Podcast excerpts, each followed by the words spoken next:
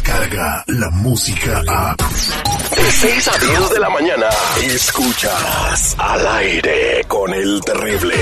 Estamos de regreso al aire con el terrible. En la línea telefónica tenemos a Erika. Erika, buenos días, ¿cómo estás? Hola, buenos días. Aquí um, un poco, un poco confundida. Lo que le está pasando a Erika es algo, es una historia pues fuera de lo común, porque ella vivía con una persona que pensaba que era su papá y que se acaba de dar cuenta que no, no es su papá. A ver, platícame, Erika. Sí, lo que pasa que yo vivía con, se supone que con mi papá, Carlos, y este, mi papá acaba de fallecer. Entonces, este, él le dio cirrosis. Entonces, pues murió recientemente, acaba de fallecer. Entonces, ahora que yo empecé con todos los papeles para su, funeral y todo eso, este, empecé a buscar cosas que me estaban pidiendo y me, me pidieron, am, en, en las cosas que me pedían, este, encontré unos papeles como unas cartas que él estaba haciendo, pero pues al parecer nunca las mandó. Y estaban dirigidos a, a Hugo y Marisol. Y resulta que él les decía que que se estaba vengando, que se vengó por la herencia que le habían dejado a él y que ellos le habían quitado y que por eso a mí me había llevado con él. Este, y a mí él siempre me hizo creer que era mi papá. Cuando yo miro las cartas, pues yo estoy toda triste por la muerte de él, porque pues yo lo vi como un padre y miro y miro que no fue así, que tengo otros papás y, y pues estoy toda desconsolada pues por la muerte de, de mi papá Carlos y ahora resulta que tengo otros papás y, y me da tristeza escuchar que, que él este haya escrito esas cartas porque porque este eh, mira como que tiene coraje ¿Tiene coraje tu papá en mi México? papá Carlos El sí. que- o sea, él era No. tu papá y básicamente pues te secuestraron y te trajeron a los Estados Unidos, ¿no? Sí, así fue al parecer. Entonces yo me acabo de dar cuenta de todo esto.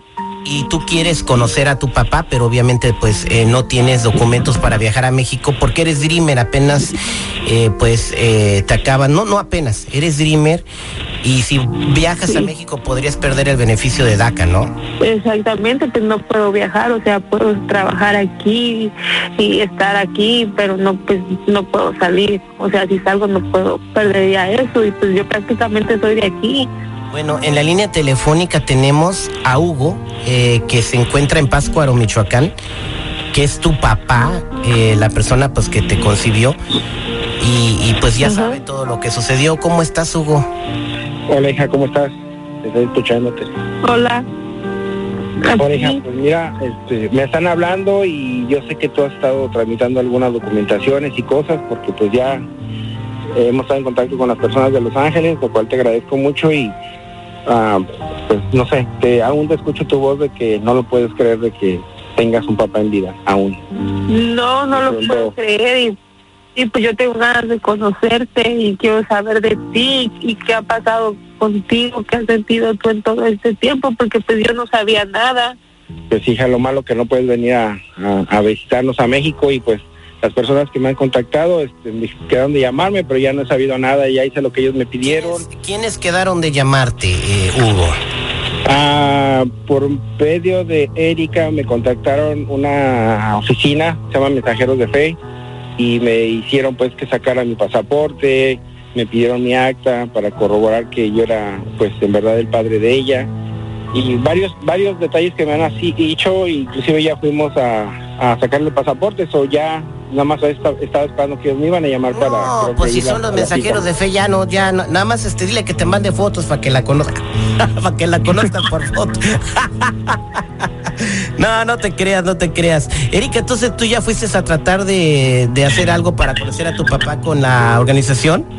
Sí, yo ya he estado ahí pidiendo ayuda, yo quiero que él este agarre su visa y para que él pueda venir porque pues yo no yo no puedo ir para allá Oye, y este Este, en la línea telefónica tenemos a Wendy, precisamente de, de Mensajeros de Fe. ¿Qué historia?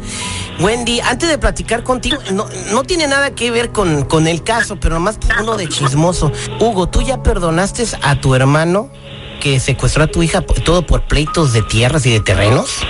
Mire, caballero, a mi hermano, por supuesto que fue algo muy duro, devastador. Mi esposa falleció, llena de tristeza.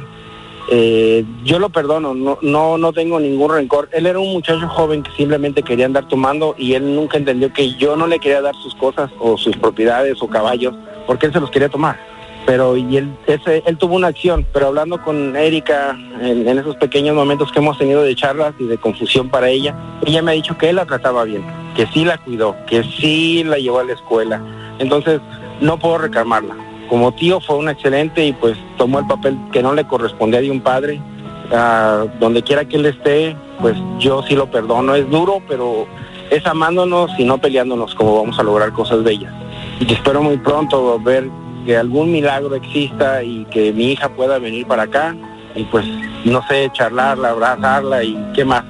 Dos años de no verla, de no saber de ella. La buscamos y nunca la hemos encontrado. Erika, en la línea telefónica tengo a Wendy de la organización Mensajeros de Fe. Wendy, muy buenos días, ¿cómo estás? Hola, ¿qué tal? Muy buenos días. Aquí, mira, este, escuchando la, la historia que ahora sale al aire y que nosotros, este, pues ya teníamos conocimiento de ella. Es algo triste.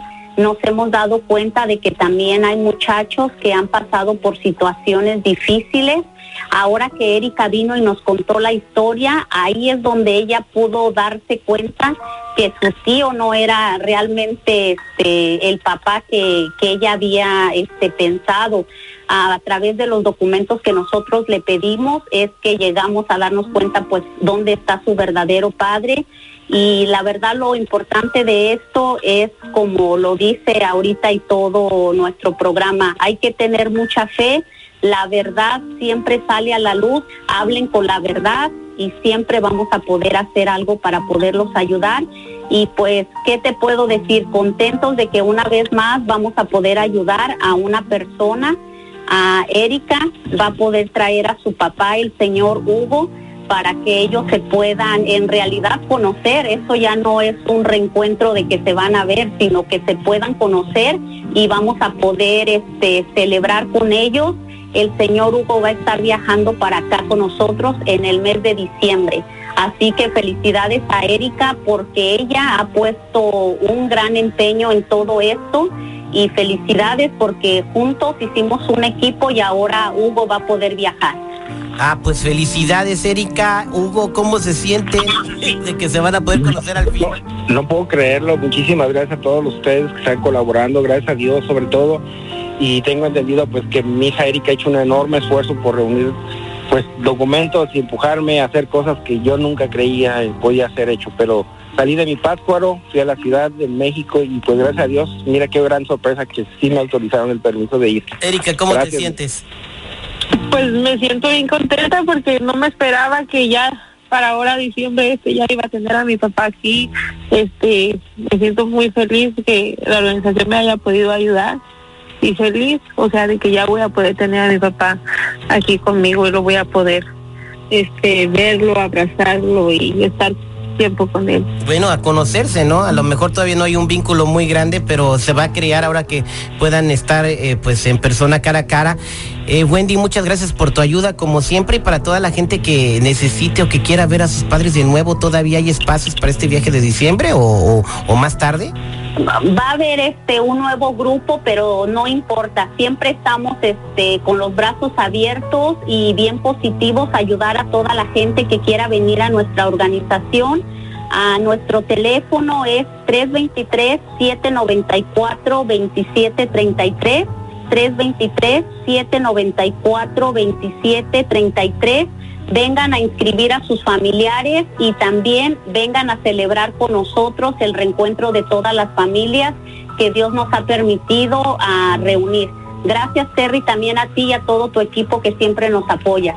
Ok, muchas gracias. Que Dios te bendiga, Wendy, Hugo y, y, mi, y mi amiga Erika. Pues que Dios los bendiga a ustedes también. Pues nos vemos. Gracias. Muchas gracias, gracias. Te marco por afuera del aire, hija. Muchas gracias por la sorpresa. Te quiero mucho. Okay. Yo también, papá. Te espero aquí y, y pronto estaremos juntos. Descarga la música a. Escuchas al aire con el terrible. De 6 a 10 de la mañana.